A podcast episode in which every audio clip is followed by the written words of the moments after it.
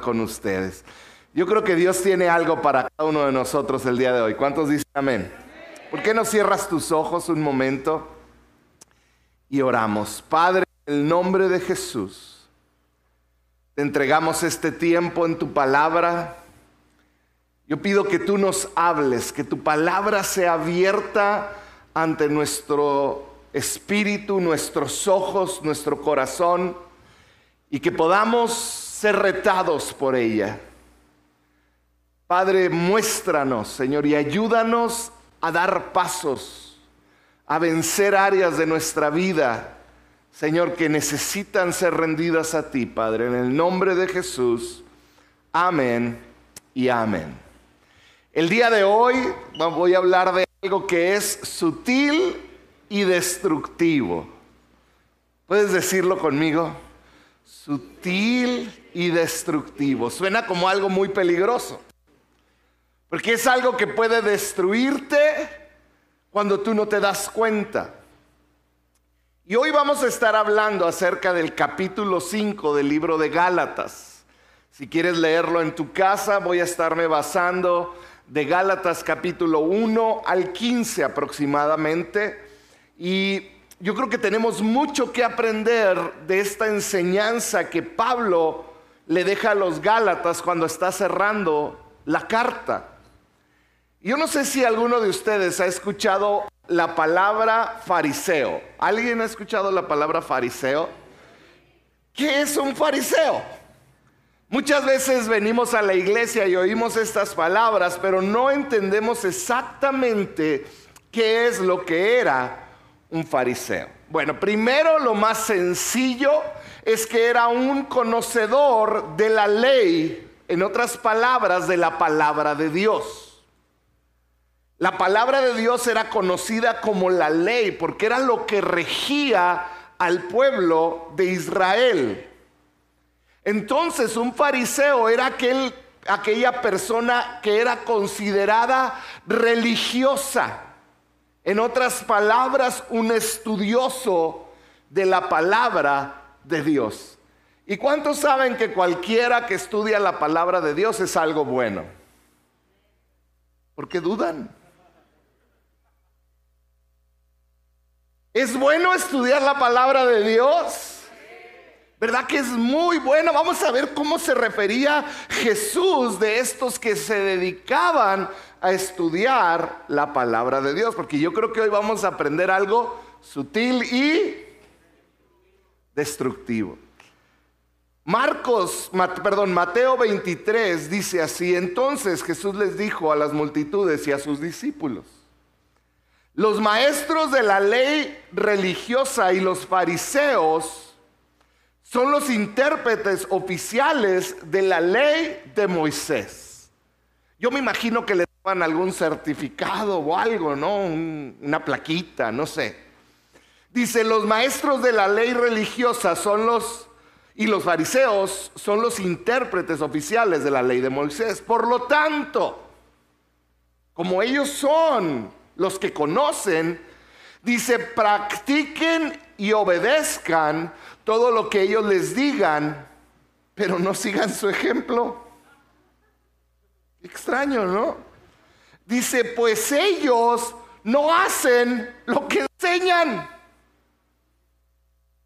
Si puedes ver el conflicto que había en ese tiempo, los religiosos que predicaban del amor, que predicaban de un Dios, no vivían lo que enseñaban. Y luego sigue diciendo, aplastan a la gente bajo el peso de exigencias religiosas, insoportables y jamás mueven un dedo para aligerar la carga. En otras palabras, llegaba cargada la gente con situaciones y lo único que hacían estos religiosos era poner más cargas sobre de ellos. No les ayudaban a la gente a quitar cargas o culpabilidades, sino que los hacían sentir más culpables, más pecadores, más indignos. Y fíjate lo que dice versículo 5, el principal otro problemón. Todo lo que hacen es ¿para qué? para aparentar. En los brazos se ponen anchas cajas de oración con versículos de la escritura y usan túnicas con borlas muy largas. Entonces está diciendo ellos, escúchalos, pero no los imites. Porque lo que ellos enseñan no lo hacen. Porque todo lo que hacen lo hacen para aparentar y que la gente los vea y diga, wow, es el pastor, perdón, es el fariseo. Wow, es el líder de la célula. Wow, es el de la batería, es que está aquí enfrente. Wow, es Carlos. Ah, ya por nombres, no, no es cierto. Yo quiero empezar diciéndote las características de un fariseo. Tiene dos características que yo encuentro principalmente. Número uno, lo dijo Jesús, vivir de las apariencias. Vivir de las apariencias. ¿Qué es esto? Es cuando te enfocas en las actividades. Te ocupas, eres parte pero eso te ayuda a olvidarte lo que hay internamente que está mal. En pocas palabras, te enfocas en hacer buenas obras, cosas buenas, pero te olvidas de formar carácter. En lo que la gente ve, que vean que soy una buena persona, estas personas que se enfocan en las apariencias tienen graves problemas internos, personales, pero nadie sabe porque ellos aparentan siempre estar bien planchaditos. Tienen graves problemas en el matrimonio, pero como son líderes no dicen nada. Es de otra iglesia, es que vengo de otra iglesia, acuérdense. Tienen graves problemas de carácter, económicos, pero como les interesan las apariencias, no dicen. Esa es la primera característica de un fariseo. Tienden a definir pecado como hacer cosas muy malas. Di conmigo muy malas. No malas, muy malas. Pecado es hacer mal, es portarte mal. Pero olvidan algo bien clave, que aún hacer cosas buenas con una actitud incorrecta delante de Dios también es pecado. Estas personas que se enfocan en lo que la gente ve, número dos, no nada más son apariencias, sino que están llenos de prejuicios religiosos. ¿Qué son prejuicios religiosos? Juicios adelantados, juicios heredados, juicios acerca de detalles y maneras de ver las cosas que la religión nos enseñó. Creen que al seguir a Dios, creen que el venir a la iglesia, creen que leer su Biblia, creen que portarse bien es lo que necesitan hacer para estar bien delante de Dios, sutil y destructivo. Creen que alejarse de ciertos lugares es lo correcto. No es que yo ya no voy a bailar. No es que yo ya dejé de hacer eso. Gloria. No es que yo ya dejé esto o dejé de aquello. Y creen que alejarse de ciertas conductas es lo correcto, pero adivina qué. Muchas de las cosas de las que se alejan, se alejan de ellas, no por amor a Dios o por decir Dios te quiero honrar, sino por las apariencias. Si te fijas cómo es un círculo, y Jesús viene en contra de ellos. Una ocasión, Coco, mi hijo Coco, cuando estaba en tercero de primaria, le hicieron una pregunta de esas que todavía nos hacemos muchos de grandes. Y les dijo la maestra, ¿qué quieren ser cuando sean grandes? ¿Qué dices cuando estás en tercero de primaria? Bombero, eh, policía, narcotraficante. No, no es cierto, no narcotraficante. Coco dijo lo que muchos niños querían y era, era futbolista. ¿Hubo alguien aquí que quiso ser futbolista? Levante su mano. No nos reiremos de ustedes. Eh, Es que quiero formar un equipo. Para no hablarles a ustedes, hablar veo que fracasaron en su sueño. No, no es cierto. ¿Qué crees que le contestó a Coco? Le pregunta a uno, ¿qué quiere ser doctor? Ah, muy bien. ¿Qué quiere ser policía? Ah, muy bien. Y le dijo a Coco, ¿qué quiere ser futbolista? Y le dijo, no, eso no, le dijo la maestra. Le dijo, porque todos ellos se van a ir al infierno. Y Coco llegó preocupado conmigo. Mira, lo llegué a recoger a la escuela, era una escuela cristiana, como te puedes dar cuenta. Bueno, una escuela eh, fariseica. Llego y lo recojo, se sube a la puerta y me dice, papá, ¿qué pasó, Coco?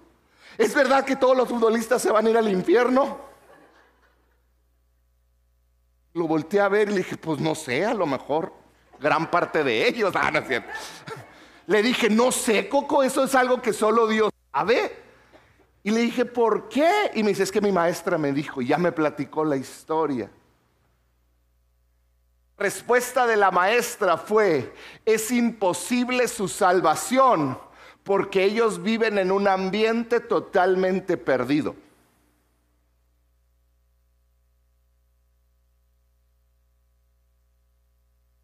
Vivir de apariencias más prejuicios religiosos crea un fariseo o una persona legalista, en otras palabras, genera lo que conocemos como legalismo. ¿Qué es esto? Vivir basado en cómo me ven, en apariencias, vivir basado en prejuicios religiosos que forman para mí y me ayuda a mí a definir si una persona va para el cielo o va para el infierno. ¿Está haciendo lo correcto o lo incorrecto? Y yo quiero que el día de hoy el Espíritu Santo ilumine tu corazón y puedas ver si quedan en rasgos de legalismo. Porque el legalismo es tratar de ganar o mantener el favor de Dios en base al cumplimiento de las reglas impuestas por la religión. Una interpretación de la Biblia dice es que así es un cristiano y el concilio dijo que así tenía que actuar el cristiano. Entonces aquel que se sale de ese pedacito está mal. Como legalista, lo único que se puede lograr o alcanzar es que tu, eh, tu comportamiento mejore, pero nada más. Yo estuve en la secundaria en un taller de estructuras metálicas, ya hace muchos años, sí, tienen razón. Y cuando una vez estaba haciendo una maceta, que se la di después a mi mamá, como un portamaceta, algo así era, ya ni me acuerdo qué. Y teníamos que doblar unos pedacitos de varilla así pequeños. Y había pedacitos de varilla por todos lados. Y yo tenía dos opciones. Yo podía tomar la varilla, ponerla en, dos, como, no sé cómo se llaman, pero como dos eh, tornillos grandes que sostienen en medio y luego hacer presión con una barra y doblar la varilla. Y, y esa era una manera de yo doblar la varilla. Pero el profesor me dijo, si usted dobla la varilla a la fuerza, lo que va a hacer es que va a debilitar la varilla y no va a soportar peso. Me dijo, la manera correcta de doblar una varilla es agarrarla, meterla al horno cuando esté al fuego, eh, el fuego roja la varilla, la saca y con su fuerza nomás la dobla. Le echa agua y queda fuerte la varilla. Tú puedes lograr lo que quieres por fuerza o por fuego. Tú puedes lograr ser un cristiano por fuerza o por fuego. Tristemente, hoy en día hay muchos cristianos por fuerza. No es que me tengo que portar bien, no puedo hacer esto, no, ya no debo de hacer aquello. No, no, no, no, no. No, no, no, no, no, no. Cuando salgamos música, no le hagas así. Ya no me debe de gustar la de 17 años, ya no me debe de gustar. Ah, los agarré a varios, ¿verdad? No, no, ya no escuches esa estación, nomás un ratito. Ahorita nadie me ve. Y cuando llegas a la casa y se van a tu esposa, le cambias al 91.1. Una llaga podrida era mi vida y en el pecado. pero antes, 17 años. Porque no se trata de cambiar por fuerza. Porque lo único que produce es debilidad. Pero si tú quieres firmeza, el cambio tiene que ser por fuego. Y si lo ponemos en nuestros términos, por el fuego del Espíritu Santo en nosotros. Y es Luis dijo lo siguiente, Dios se hizo hombre para convertir a su creación en hijos, no para mejorar a su creación. Se hizo hombre para producir nuevas personas. No es como enseñar a que un caballo brinque cada vez mejor, más bien es darle alas al caballo. Es algo nuevo que existe, la creación de una nueva criatura en su totalidad. Jesús no vino a esta tierra para mejorarte. Él vino a esta tierra para hacerte nuevo.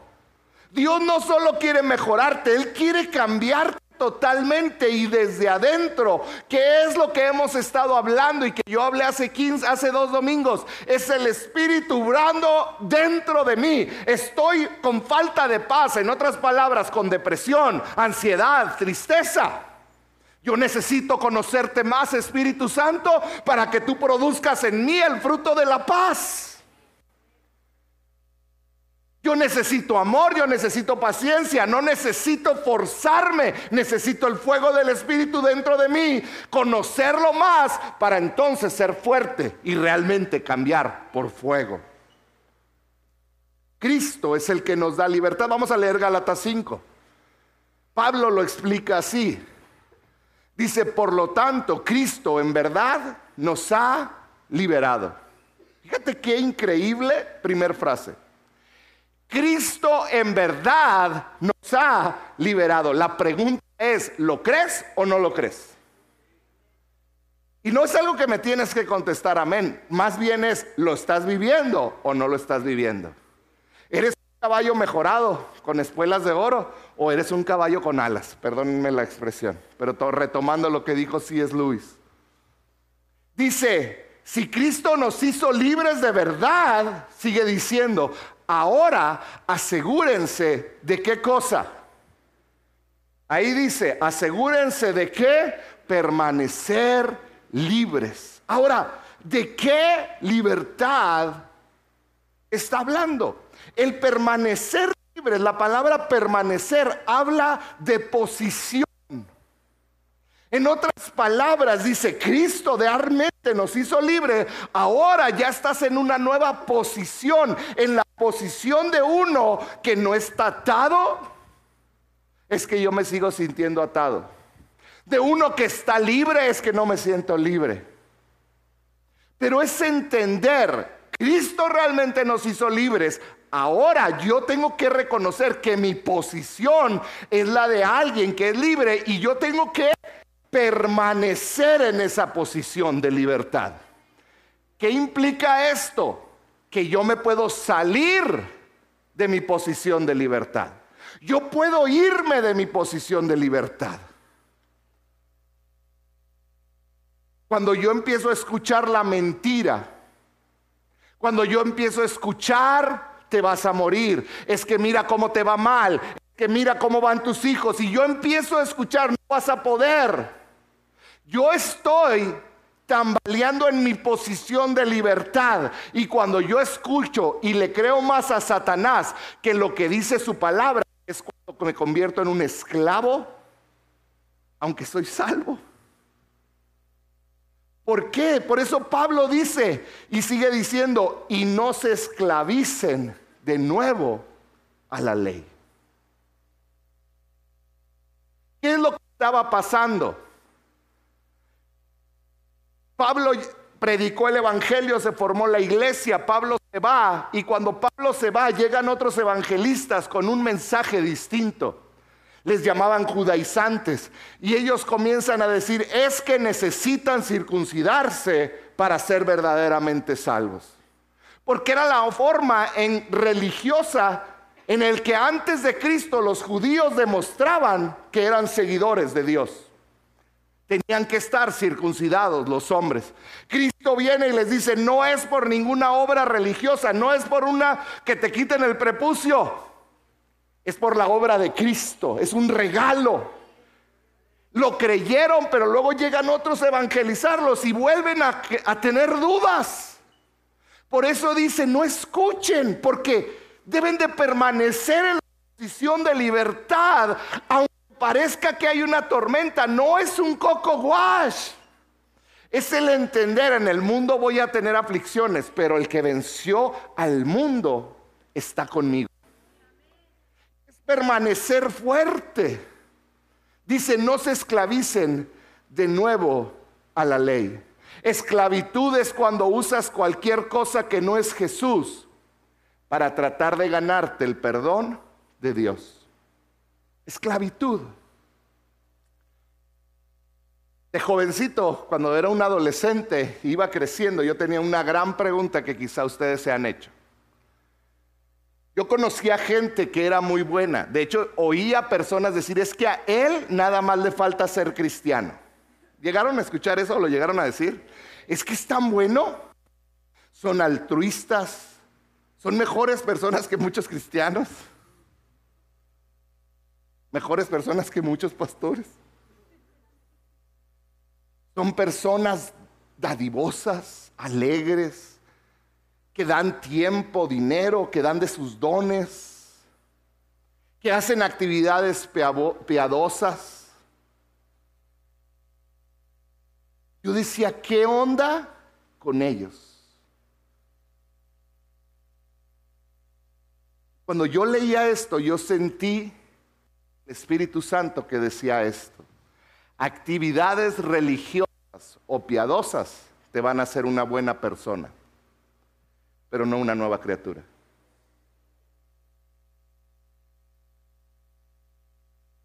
La obra del Espíritu Santo en nosotros por medio de Cristo nos hace nuevas criaturas, no mejoradas y las personas que van a entrar al cielo, que tienen asegurada una vida eterna, no son buenas personas, son nuevas criaturas, con errores, pero nuevas criaturas. Personas transformadas, que el Espíritu Santo mora y vive dentro de ellos. Ese es el Evangelio de Cristo. Porque tú, estando aquí aún, puedes cambiar tu comportamiento y decir, ya no voy a ver pornografía, ya no voy a fumar, ya no voy a hacer esto, ya no voy a hacer aquello. Puedes cambiar tu comportamiento. Pero hasta que tú no decidas rendirle tu vida, vas a cambiar quién eres, vas a ser una nueva criatura. Sigue diciendo, presten atención. Ay, híjole, es mi introducción. Espérate, Rebeca. No prediqué aquí dos veces. Presten atención, yo Pablo les digo lo siguiente, sigue diciendo Pablo. Si dependen de la circuncisión para hacerse justos ante Dios, entonces Cristo no les servirá de nada.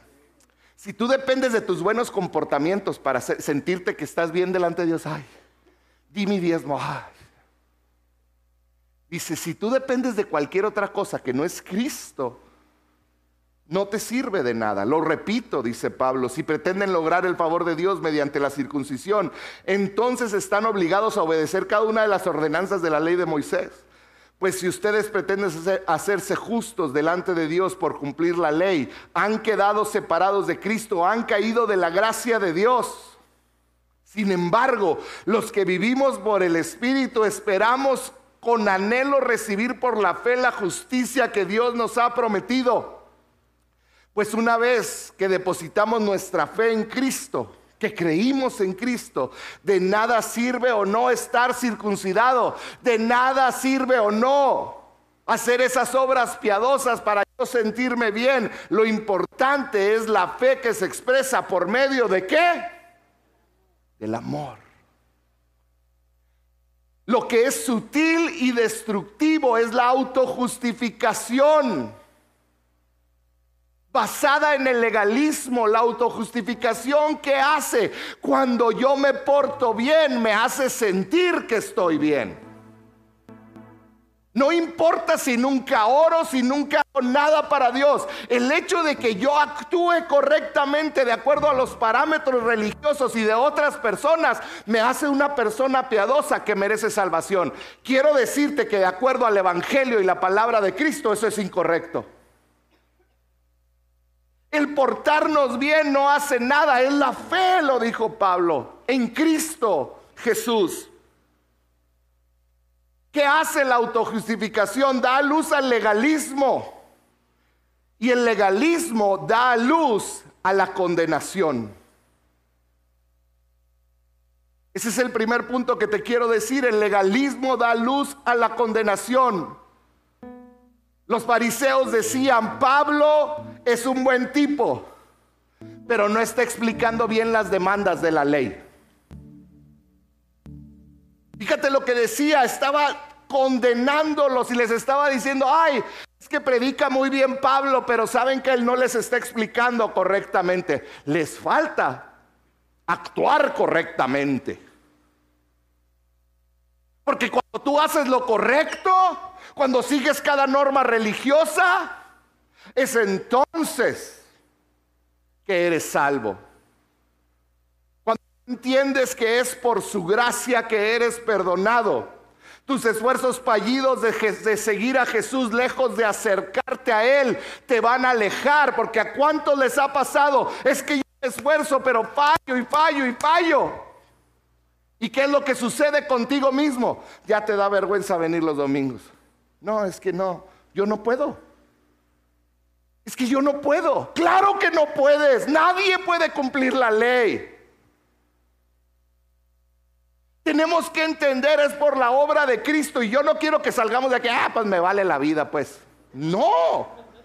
Pero debes de salir de aquí diciendo, necesito conocer a Cristo, necesito conocer más al Espíritu Santo, para entonces no vivir yo por esfuerzos, no por la fuerza a cambiar, sino por el fuego. Pablo dijo en el versículo 4, pues si ustedes pretenden hacerse justos delante de Dios por cumplir la ley, han quedado separados de Cristo, han caído de la gracia de Dios. No es por tu esfuerzo que eres justificado, es la cruz de Cristo, es la obra del Espíritu Santo. Tenemos que entender. Porque por eso la condenación es terrible. Tratas de seguir reglas y cuando no las cumples, es como oír esta grabación constantemente en tu cabeza. Ya la regaste. Y a la mañana siguiente, otra vez. Pues no que muy cristiano. ¿Y vas a ir hoy a la iglesia después de lo que hiciste? Tenemos que aprender que no se trata de nosotros. Y no estoy hablando de hablar en libertinaje. Estoy hablando de enfocarnos en conocer a Cristo y no en nuestras actitudes. Nuestras actitudes van a cambiar como fruto de conocer a Cristo, no al revés. Ese es el Evangelio. Porque la condenación te quita confianza hasta que terminas oyendo de Jesús. El legalismo da luz a condenación. Número dos, legalismo es escurridizo. Pablo les dice, versículo 7, Ustedes corrían muy bien la carrera. ¿Qué les impidió seguir la verdad? Seguro que no fue Dios, porque Él es quien los llamó a ser libres. Dice, es falsa. Esa falta enseñanza es como un poquito de levadura que impregna toda la masa. Confío en que el Señor los guardará de creer falsas enseñanzas. Dios juzgará a la persona que los está confundiendo, sea quien fuere. Amados hermanos, si yo todavía predicara que ustedes deben circuncidarse, como algunos dicen que hago, ¿por qué entonces aún se me persigue? Pablo. Si ya no predicara que la salvación es por medio de la cruz de Cristo, nadie se ofendería. ¿Cómo me gustaría que esos perturbadores que quieren mutilarlos a ustedes mediante la circuncisión se mutilaran a ellos mismos? Estaba enojado Pablo.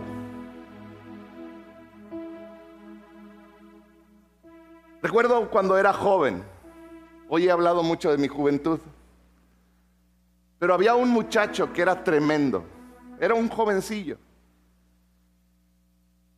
Tomaba, se iba con muchachas, hacía cosas bien fuertes, se drogaba. Y un día él cambió radicalmente. Un día me vio a los ojos y me dijo, yo voy a cambiar. Y a partir de ese día cambió increíblemente. Lo veías los domingos sentado enfrente, adorando a Dios, levantando las manos. Lo veías predicando, lo veías con su Biblia bajo el brazo, caminando en la ruta y en todos lados. Era increíble. Pero de repente empezaron a circular rumores de que este joven que había cambiado increíblemente era terriblemente duro con otros jóvenes. Era durísimo. Una ocasión le llamó a algunos, ya dejen de estar de calientabancas. En otra ocasión otro joven le dijo, es que, ¿cómo me puedes decir que no puedes dejar de fumar si yo dejé de fumar? Y él les decía, es que si yo pude hacerlo, tú puedes hacerlo. Y él estaba orgulloso si yo pude hacerlo, tú puedes hacer lo mismo. Si yo pude cambiar mi manera de actuar, tú puedes cambiar tu manera de actuar. Un esfuerzo personal. Y cuando este joven cayó, su esfuerzo personal, que no había sido el Espíritu Santo obrando en él, porque cualquiera puede dejar de hacer una u otra cosa. Cuando este hombre cayó, este joven cayó, se alejó totalmente del Evangelio. Se fue al mundo.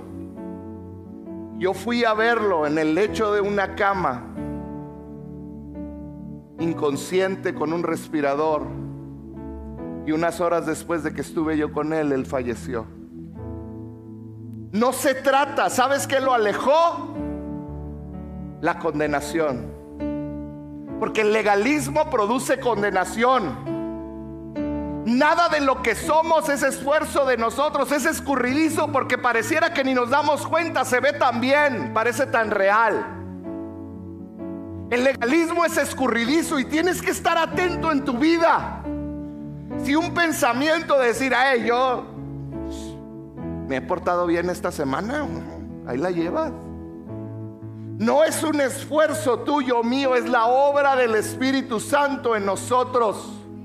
Tenemos que aprender, no nomás es trae condenación, no nomás es, es escurridizo, sino que el legalismo destruye la verdadera comunión. Versículo 13. Dice, pues ustedes, mis hermanos, han sido llamados a vivir a libertad.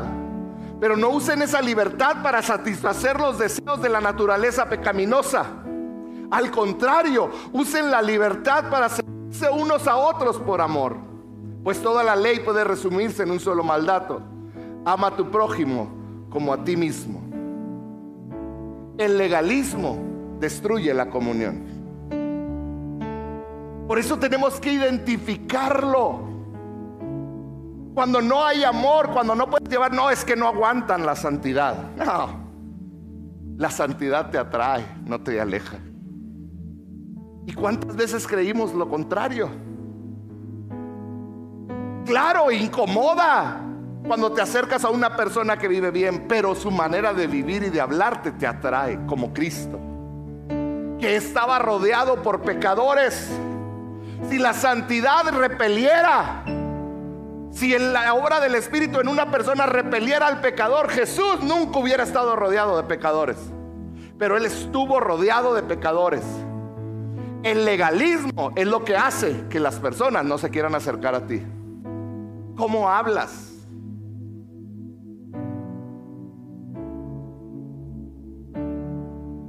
¿Qué tan grande es tu Biblia bajo el brazo? Y no porque esté mal traer Biblia. Pero muchos no se te acercan por eso. Yo no estoy diciendo que no traigas Biblia, trae Biblia. Pero hay momentos y lugares. Tu manera de hablar es legalista o está basada en el amor. ¿Cómo hablas? El legalismo destruye la comunión. Es que nosotros somos los que sí estudiamos la palabra de Dios. El Evangelio, como dicen, puro. Es que nosotros sí somos bendecidos. Nosotros sí adoramos de la manera correcta. Los cantos de nosotros son los correctos. Es que nosotros sí servimos como se debe de servir. Y empezamos a dividir. Dice al contrario, usen la libertad para servirse unos a otros por amor. Porque toda la ley se resume en un mandamiento, dice el versículo 14. Ama a tu prójimo como a ti mismo. Como a ti mismo. Legalismo separa a la comunidad. Legalismo trae crueldad. Legalismo mata el amor. Fíjate lo que dice el último versículo, vamos a leerlo, Gálatas 5:15. Termina diciendo así. Si siempre están mordiéndose y devorándose unos a otros, tengan cuidado, corren peligro de destruirse unos a otros. La palabra mordiéndose y devorándose en griego era una palabra que los griegos utilizaban para los perros salvajes.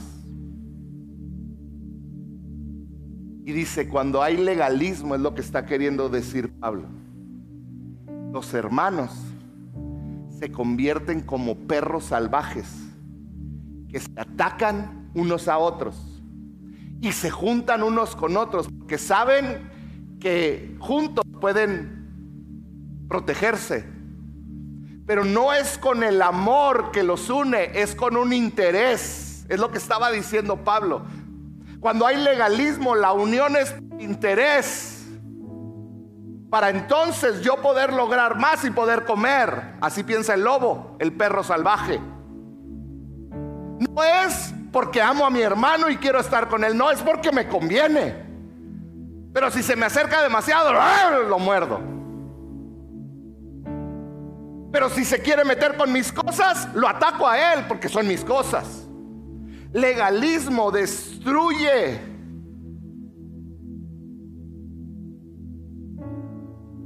Que el Espíritu Santo arranque todo legalismo en nosotros que el Espíritu Santo destruya todo legalismo.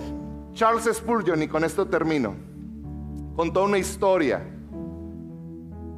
El gran evangelista dijo lo siguiente, un agricultor tenía un gran campo y cosechó zanahorias. Y dice que ese año hubo tal bendición en la tierra que cosechó unas zanahorias inmensas. Dice que de toda la cosecha, cuando la recogió, escogió la zanahoria más grande que había en su campo, la puso en una caja especial y se la llevó al rey. este agricultor se presentó delante del rey y le dijo, te traigo lo mejor de mi cosecha.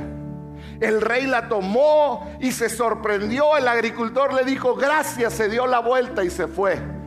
El rey, al ver la calidad y el corazón de ese agricultor, lo mandó llamar de regreso. Y le dijo, como me has dado lo mejor, te voy a dar estos campos. Y era una gran cantidad de campos para que los siembres como si fueran tuyos, por tu corazón generoso. Ahí estaba formado un hombre, estaba oyendo, un hombre que, que criaba caballos y al verlo dijo, mm, buena idea, ese cuate fue bien inteligente. Al día siguiente fue y escogió su mejor caballo. Fue y escogió su mejor caballo de todos y al día siguiente llegó con el rey y le dijo, rey, te traigo mi mejor caballo. El rey lo tomó y le dijo, gracias Y el otro le decía, y el rey le dijo, gracias, ¿puedes irte? Y yo creo que iba hasta caminando a espaldas como diciéndole, ¿y, ¿y mi campo? Hasta que salió. Y no aguantó este criador de caballos y se regresó. Y el rey lo detuvo antes de que dijera una palabra y le dijo, sé que estuviste viendo ayer al de la zanahoria. La diferencia entre tú y el de la zanahoria es que Él me dio su zanahoria. Tú te diste a ti mismo para comprarme a mí.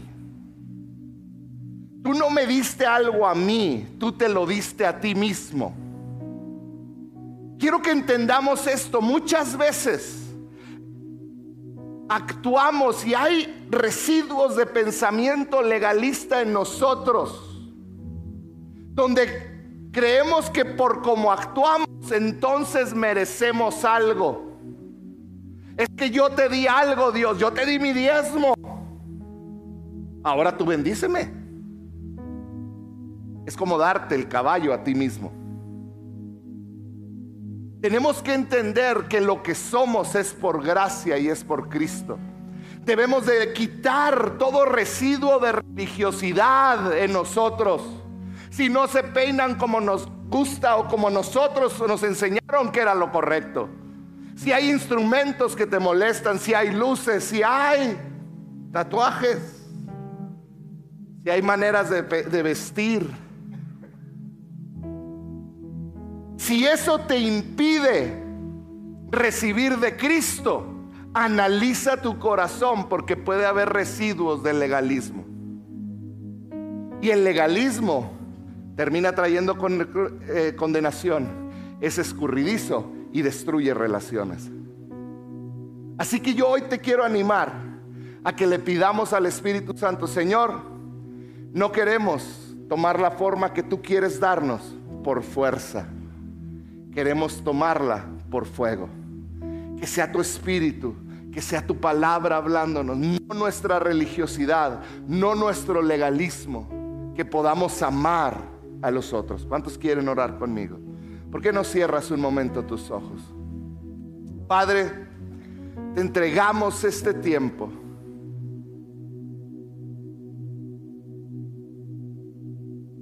Espíritu Santo, yo te pido que tu presencia inunde este lugar. Espíritu de Dios, que tu presencia nos llene. Señor, yo quiero, Señor, y te pedimos que todo residuo de legalismo que haya en nosotros, de autojustificación, de creer que por la manera que actuamos ganamos el favor tuyo, ganamos la salvación, ganamos el bienestar. Señor, todo aquello que esté robando, Señor, nuestra relación contigo, Padre, yo te pido que tú libres y que tú limpies nuestro corazón, nuestra mente Señor, podamos vivir reconociendo que tú eres Dios. Que por tu gracia hemos sido salvos, que no lo merecemos. Que no hay nada que yo pueda hacer para ganarme tu amor o que me ames más o me aceptes más. Señor, elimina todo aquel legalismo, religiosidad, autojustificación que pueda haber en nosotros, Señor. Que podamos disfrutar de un cristianismo pleno en el cual crecemos en conocerte a ti. Y eso nos permite cambiar y avanzar en tu reino. Yo te pido esto sobre todos mis hermanos, Señor, en el nombre de Jesús.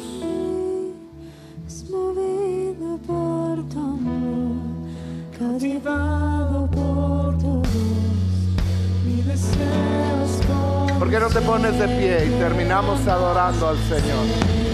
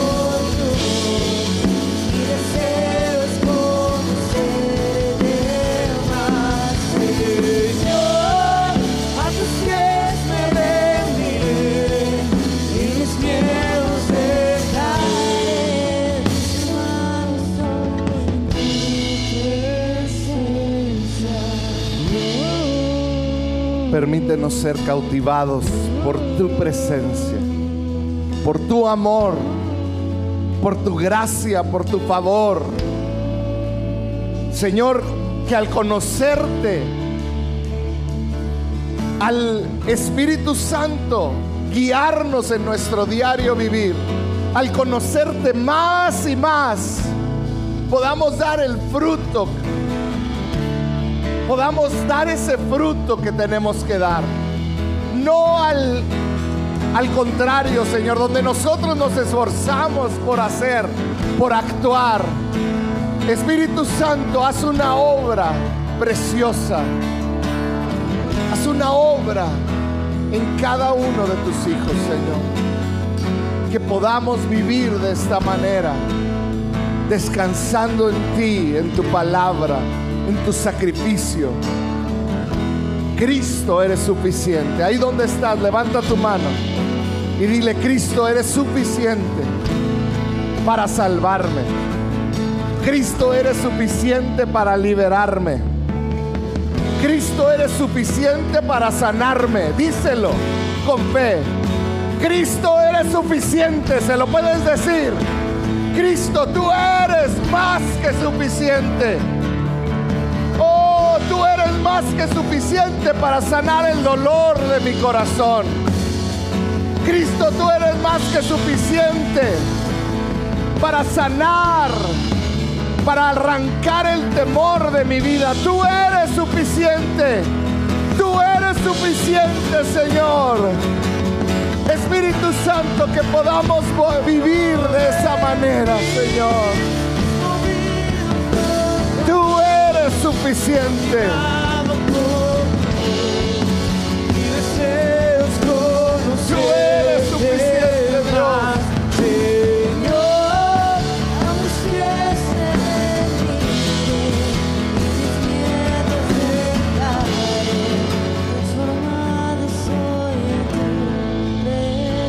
no levantas tus manos al cielo? Y Padre,